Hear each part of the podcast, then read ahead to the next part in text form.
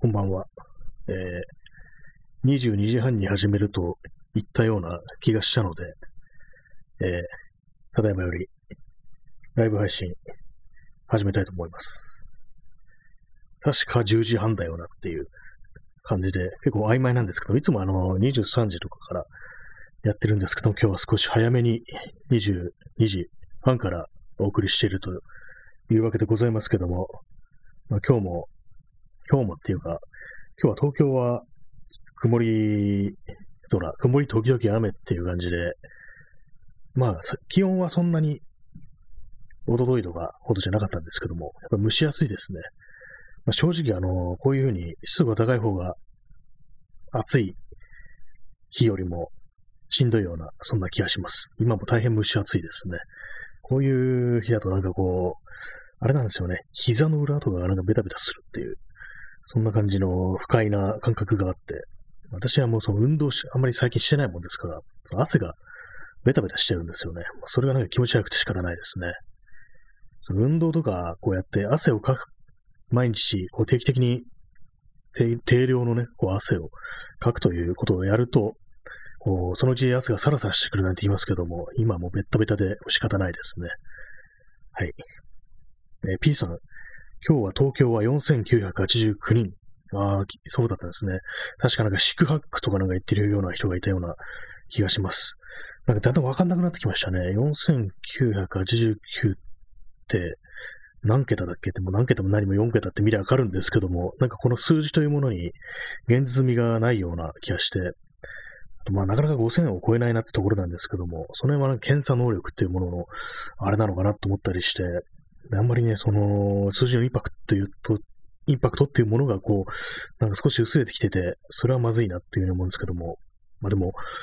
まずいですよね。本当非常にこう、あれですね、やっぱ、一番怖いのが、デルタ株がすごく感染しやすい、かつ、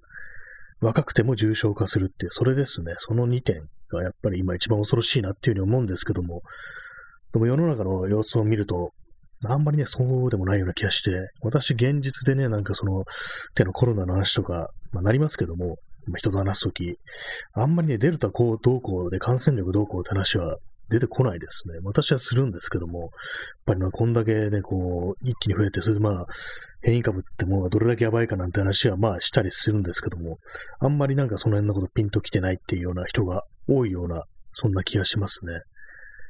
まあ、マスクにしても、あんまり二重だとかしてるって人はいないし、まあ、ウレタンマスクだけなんて人もね、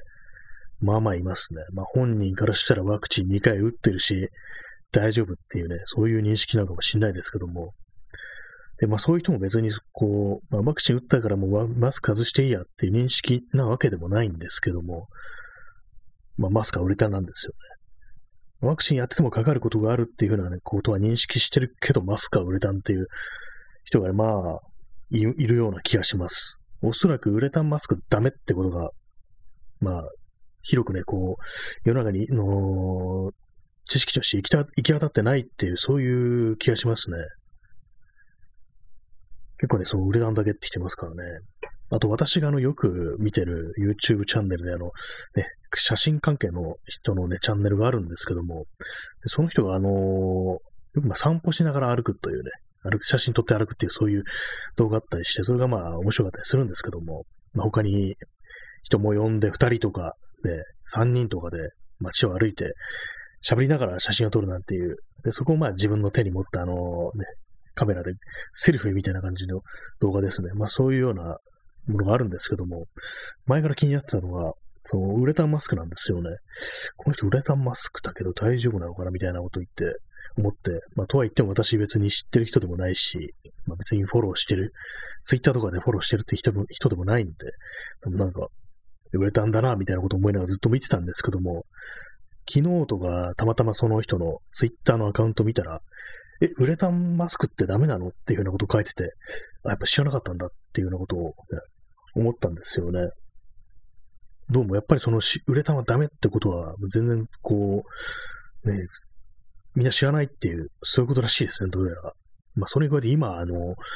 普通の不織布とかでも隙間空いてたらもうアウトだぞみたいなね、そんなこと言われてますけども、私もね、ちょっと最近ちょっと気にしてたりして、なるべく隙間なくやるようにしたりして、今、その、二重マスク用の、まあ、その不織布のマスクの上からつけるマスクっていうものをちょっと今、自作してて、さっきあのー、記事を切り出してたんですけども、まあそういうようなね、感じで、のこととか、あんまりこう、世の中的にはね、全然こう、分かられてないっていうような、そんな気がしますね。だからまあ、ね、その街を歩いてても、その無造作にこうマスクをつけてない人がいるんだけど、それもなんかね、ほんと20代、30代とかだと思うんですけども、別にその、接種受けた老人、ね、高齢者の人でもないっていう感じの人が、そのノーマスクで、こう、ふわっとね、ふわっとってわかんないですけど、ね、歩いてたりっていうのをまあまあ見るんですけども、あの人たちは一体何なんだろうっていう、まあ本当にね、あのー、若い若いっていうかね、血気盛んなね、ほんと私ぐらいのね、その、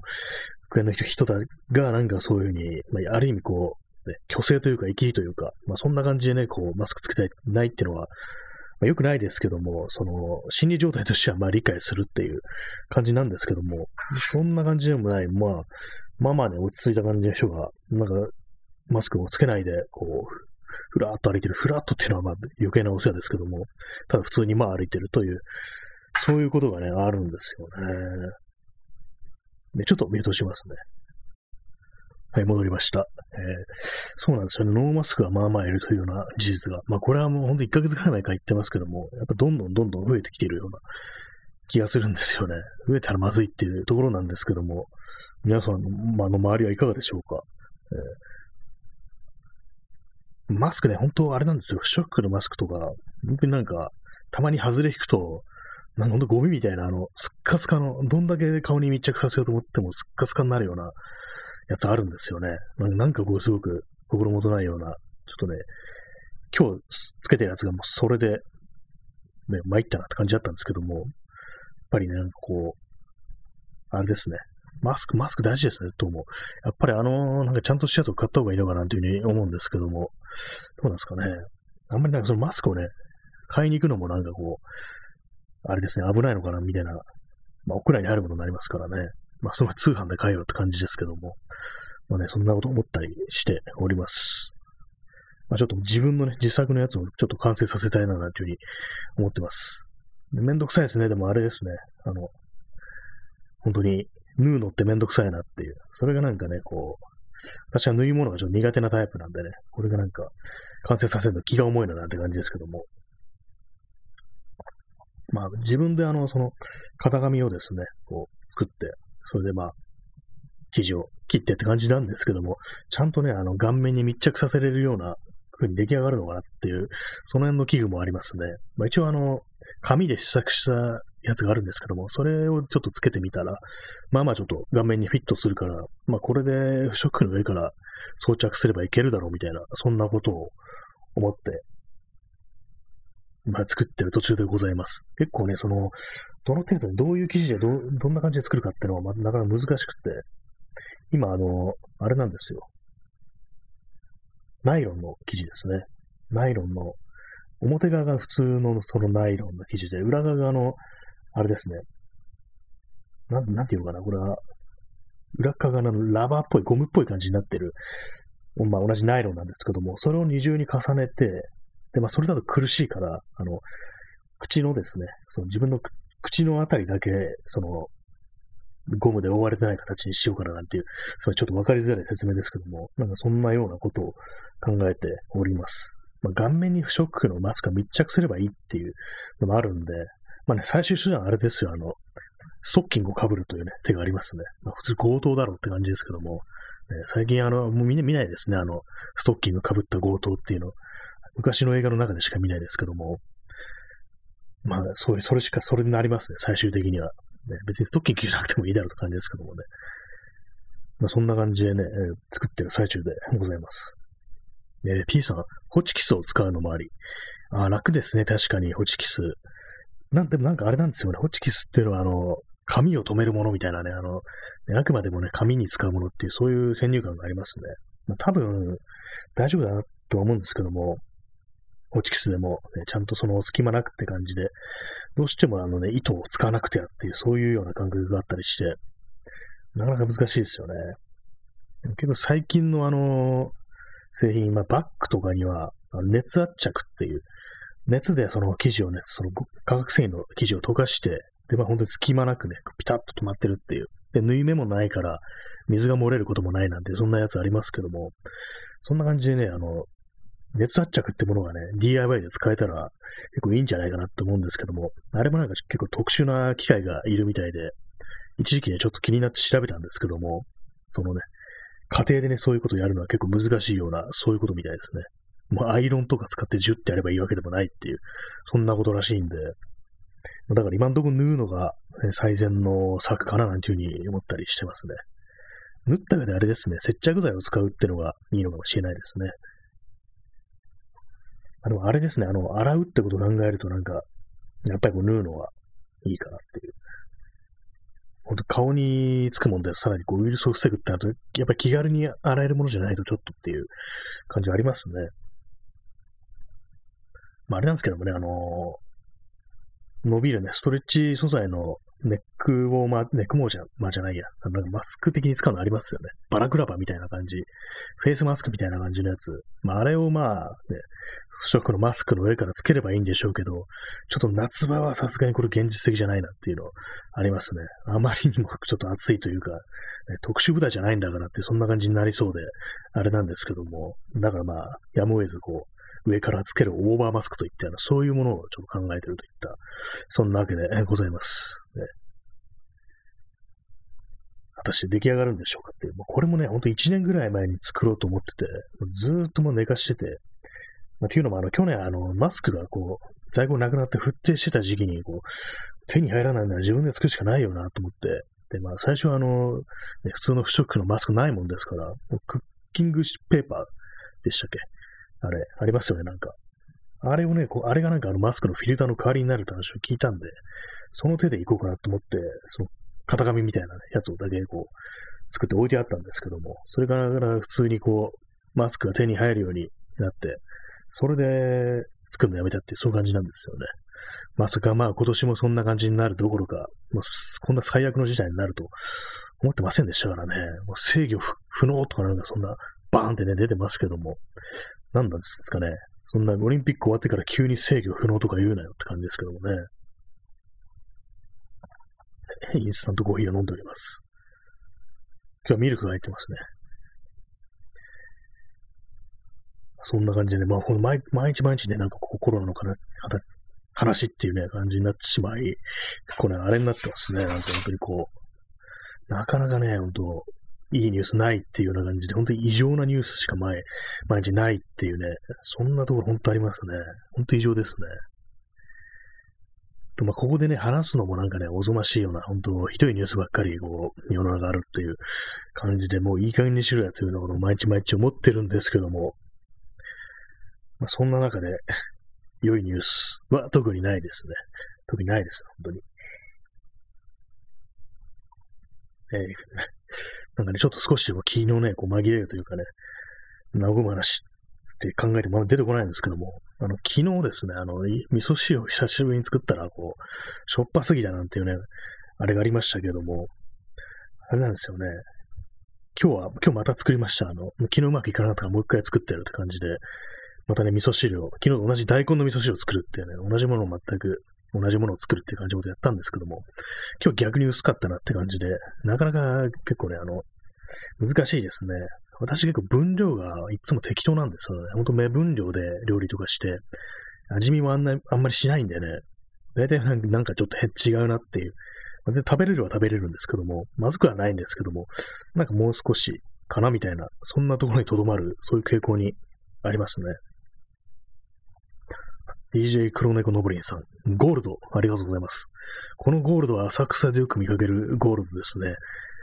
この形、あの、ビルの上に乗ってる、あれですよね。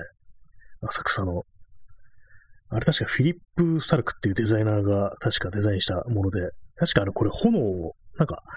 聖火の炎みたいな、そんなようなものをモチーフにしてるとかなんか聞いたことがありますね。実はこれは火だったっていう。ゴールドっていうね、これ絶対含みがありますよね、ゴールド。ね、黄金ですからね。この形で黄金ってなったらもう、思い起こすのはあれしかないっていうね、そんなこと思いますけども、実際この手の形のものがよく道端に落ちてたりするんですけどもね、えー、くじだろいさん、ウコン。ウコンですね。ウコン、ウコン。ウコン漢字で書くと、あの、うつ、憂鬱のうつに金って書いてうつ、ウコンって読むらしいですね。まさしくゴールドっていう感じで、まあ、色もね、あれ黄色いですから、ターメリック、ゴールドっていうね、感じしますけども、あれですね、これが浅草のあのビルの上にあると考えると、ね、考えただけでなんかこう、気分が上がってくるわけでもないですけども、なんかこう、いつも心の中にこのゴールドってやつはあるような気がします。ちょっと何言ってるかわからないですけども、でも大体あの浅草の方行くとあの辺通るんで、あ、今日もあのゴールドあるだ、みたいなことはね、大体まあ思ったりはしてますね。誰もがね、あのゴールドのことが気になって仕方ないなんていうことですけども、どうなってんですかね？あの内部とかどうなってんだろうっていうね、中とか進めたりするようになってないかな、なんていうふうに思うんですけども、まあ多分ね、空洞でしょうね、中は。まあ、何でできてるのかわからないですけども、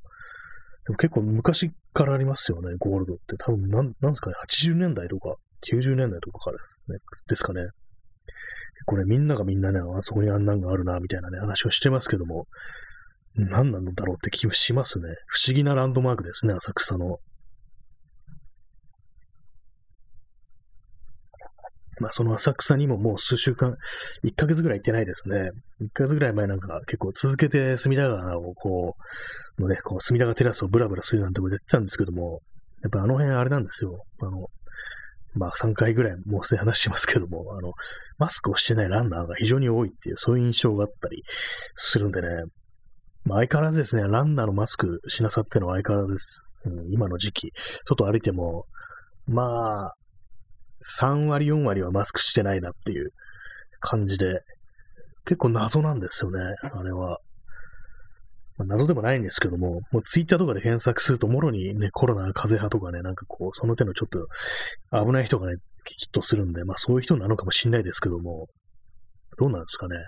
マスクつけろやとか言ったら、どうなんですかね。喧嘩になったりするんですかね、ああいうの。全然まあ、そういう、これはどうなんだろうと思っても、あまりこう、声をかけたりとかね、注意をするなんてことは私はもう全然しないですけども、ね、ななんていうか、これもなんか難しいですよね。本当に実際こう、ね、自分が接したり、話したりしなきゃいけない人で、こう、マスクをしてないっていう人がいたら、まあ多分した方がいいですよっていうようなことは言えるんですけども、通行人というものにはね、別にそこまでね、言うことができないんですけども、まあその代わりね、いきなりラリアートという実力行使を持って対処することが、時折はないんですけども、一切ないですけども、犯罪ですから。まあでもその手の揉め事みたいなもその去年に比べたら全然効かないですね。去年はそれこそあの自粛警察とか言っていろんなこう、ちょっとしたね、小競り合いというかなんか、ちょっと危なげなね、なんか感じの空気とかありましたけども、その、飲食店になんか確かね、こう、なんか誹謗中傷の張り紙を貼ったりなんていう、そんなありましたからね。何だったんだろうって気しますね。今日謎の失火とかありましたよね。なんか、あれの辺もちょっとなんか、言及するのどうなのかなって気しますけども、急になんか、こう、住んでる家が燃えて死んだみたいな人がいたりして、あの空気って一体何だったんだろうって気しますけども、なんかそういうのをね、こう、何事もなかったのかのように放っておくってのもどうなんだろうっていうね、気がちょっとしますね。結構なんかもう、ね、過ぎたことはしょうがないじゃないみたいな、そんな感じで流してしまうことが、このね、国の人間には多すぎるんじゃないかっていう、そんな気もするんですよね。明らかにあれはちょっと、いかんだろうってことでももう、もう終わったから、昔のことだからっていう感じで、流されてしまう、なあなあにされてしまうっていうのが、まあまあ、多いような気がするんですよね。本当にまあ、その辺の忘れっぽさというものは、ちょっとね、日本人の良くないところであるのかな、というふうに思ったりしますけども、まあ私別に海外に住んだこともないので、まあ実際ね、同じなのかもしれないですけどもね、空気としては。今、思いっきりあの、勢いよくインスタントコーヒーを飲んでしまい、顔にかかりましたね。たまになんかあれなんですよね、こう、コースターを敷いてるんですけども、そのマグカップの下にコースター。で、これがコルクなんですよ。で、たまにカップを持ち上げて、このコルクのコースターが、そのカップの底にくっついてくる時があるんですけども、あそういう時、あ、しまったと思って、思わず、その、カップをね、コーヒーカップを持つ手をぐっと上にこう、勢いよく、そのまあ、コルク、刈り付いたコルクのコースターをその勢いで剥がそうとして、で、まあそんなね、勢いよく振ったりしたら、当然中身のコーヒーがね、飛んでしまう、こぼれてしまったわけなんですけども、なんかそれ、ちょっと瞬間的になんかね、こう、思いっきり、思いっきりでもないですけども、ちょっと勢いよくその持ち上げるってことをやってしまって、たまにこぼす時がありますね。毎回何をやってるんだろうっていうふうに思うんですけども、ね、コースターはくっつくから気をつけろと、そんな話でございました。まあ、軽装度のコースターとかにすればいいのかなって思うんですけどもね、結構いろんなところで軽装度の、こう、まあ、コースターだとか、あとまあ、足、でも風呂場から上がった時はマットですよね、下に敷く。まあ、水をよく吸い込んで、こう、乾燥するの前からみたいな、そういうことで使われてるみたいですけども、あとあのー、調味料とか、まあ、塩とかのね、入れておく、こう、その調味料入れの中に、まあ、湿気取りのために、こう、小さな、こう、珪藻土で作られた、なんかその湿気取りのね、物体をこう、投じるなんてこともありますけども、ありますけども、つかそういうのお店に置いてありますけども、どうなんですかね、あれはなんか。結構なんか前にあのね、某ね、その、某ニトリで、2種行ってんじゃないかって話ですけども、ニトリの珪藻土マットがなんか、なんか変な物質入ってましたよね。なんか、なんか石綿だったかなんだかは知らないですけど、とにかくあの人体に有害なものは、ね、こう、基準がなんかオーバーしたみたいな、そんなあれで、多分リコールっていうかね、商品回収してたと思うんですけども、どうもそれ以来あの、軽装度っていうとなんかそれを思い出してしまって、ちょっとね、なんか、使う気になれないっていう、そういうのが、ね、続いてますね。まあ、結構、気になりますかね、その手のやつ。なんか、いけない物質がね、こう、入ってるっていう、ね、危ない、危ないマテリアルがね、購入してるってこともちょっと怖くなってきたなと思うんで、でも、っていうのもあれなんですよね。昨日、あの、藤原信也というね、写真家のポッドキャストを聞いてたら、なんか、そのハウスダストについて、こう、いろいろ喋ってる回があって、で、それがですね、あの、まあ、建材、まあ、木材ですね、に使用されてる、いろんなね、こう、硬化剤だとだとか、まあ、そういうもので、まあ、接着剤とかですね、あとは、まあ、そういう化学物質としして、ホルムアルデヒドっていうものがね、よく使われてるということがあるらしく、で、それがですね、やっぱりその人体にアレルギー的なこう、現象を引き起こすなんていう、まあ、化学物質こう、まあ、敏感になる、なんか症候群、なんか、それがなんか確かあの、ハウスダストとかそういうふうに言うと思うんですけども、でもそれ、自分があの仕事場に借りたその部屋がそんな感じで、で、それで、そう、いろいろその、測定器を使って試してみて、いろいろやってみたら、やっぱりどうやってもその数値がある程度までしか下がらないということらしく、結構なんかもう苦労してたみたいな話をしてて、私もあの DIY とかやるんで、その、まあ、合板だとかね、まあ、その手のまあ接着剤とか使ってやる板も、たまにまあ使う時あるんですけども、確かになんかあれ切ってる時とか、ノコギリで、まあ、当然あの、粉塵というか、その木、木くずですね。もう細かい、まあ、切りくずみたいなの出てくるんですけども、確かなんか妙にこう鼻がムズムズするっていうような時ありますね、あれなんか。ちゃんとね、マスクしたりしてないと、マスクしててもなんかちょっと変だなって時、確かに言われてみればあるって感じで、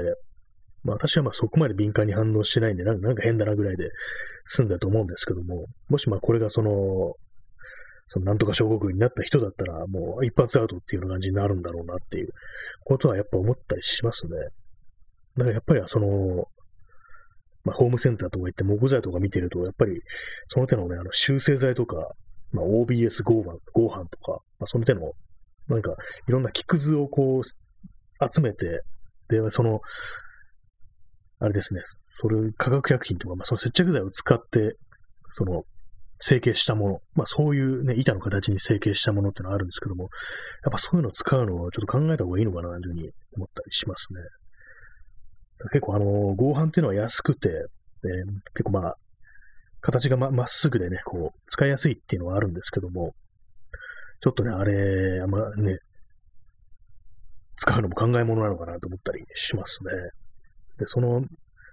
アセドじゃないや、えっと、ホルマアルデヒドのその毒性というかね、まあその、なんか数値みたいのが下がる、下がらせるには、あの、やっぱりあの、経年しかないっていう、まあ、時間を置くしかないっていうね、そういうことらしいんですよね。やっぱりこう、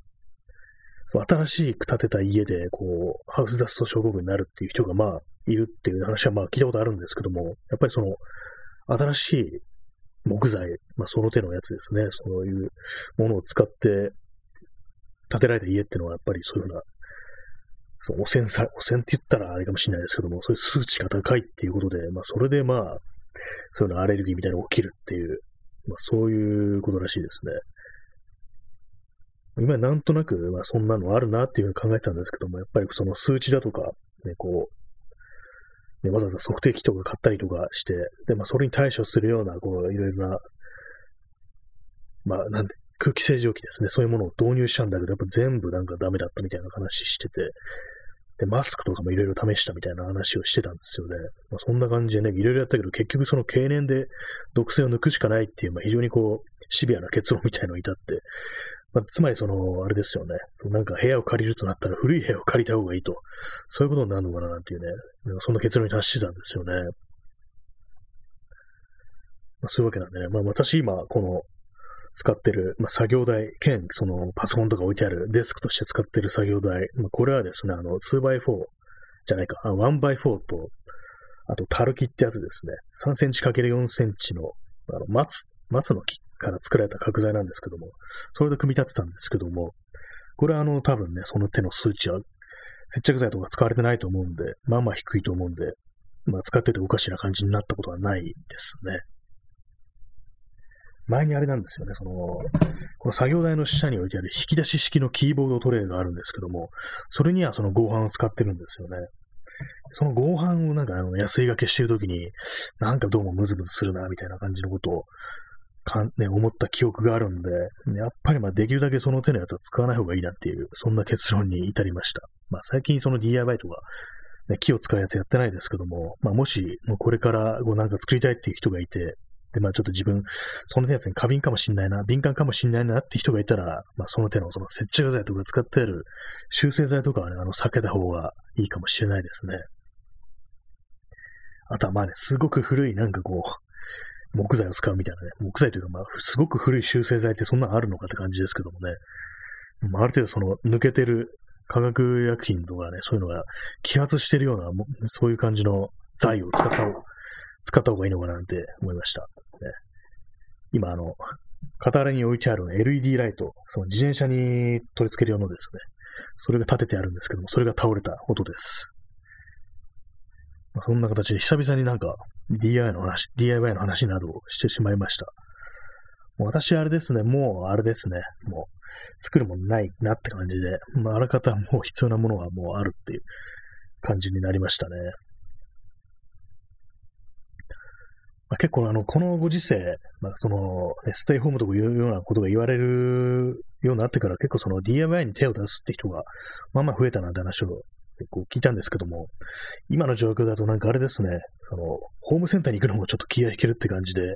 私も結構ね、長いことホームセンター行ってないです。まあ、あんま用がない、今あんま欲しいものはそんなないっていうあれもあるんですけども、ちょっとなんかね、こう、屋内でに長時間滞在するっていうのが気になるなっていうところですね。私一回ホームセンター行くと結構ね、長居するんですよ。下手したら2時間ぐらい行ったりすることありますからね。その、角材とかね、そういうものを眺めながら、ああでもね、こうでもねって感じで頭の中で組み立てるなんていうことをやるんですけども、そんなことやってると結構、あの、2時間ぐらい経ってる時とかあったりして、ちょっとね、自分でもびっくりしますけどもね。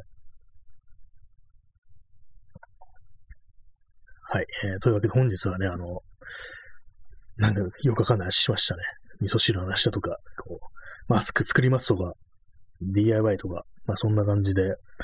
結構思いました。あの、余計なね、こう、物質は吸わない方がいいっていう、鼻とか口から、それは感じてます、最近。これ、まあ今よくっても、年取ってからアレルギーみたいな感じでこう発言するなんてことだったら嫌ですからね、やっぱ守れるものは守った方がいいと。まあ紫外線とかもそうですね。できるだけ浴びない方がいいんだっていう、そんな風な感じのことに結局行き着きましたね。まあ、そんな感じでなんかこう、あんまり楽しい話はありませんでしたけども、今日も。そんな感じで、えー、本日も30分ご清聴ありがとうございました。結構最近あの、いつもあの、終わり際多分間に合ってないと思うんですけども、最後まで言えずにこう、途中でブツッとね、切れてるかもしれないんですけども、本日はちょっと余裕を持って、え、終了したいと思います。最後の挨拶までね。え、そんなわけで本日は、え、ご清聴ありがとうございました。それでは、さようなら。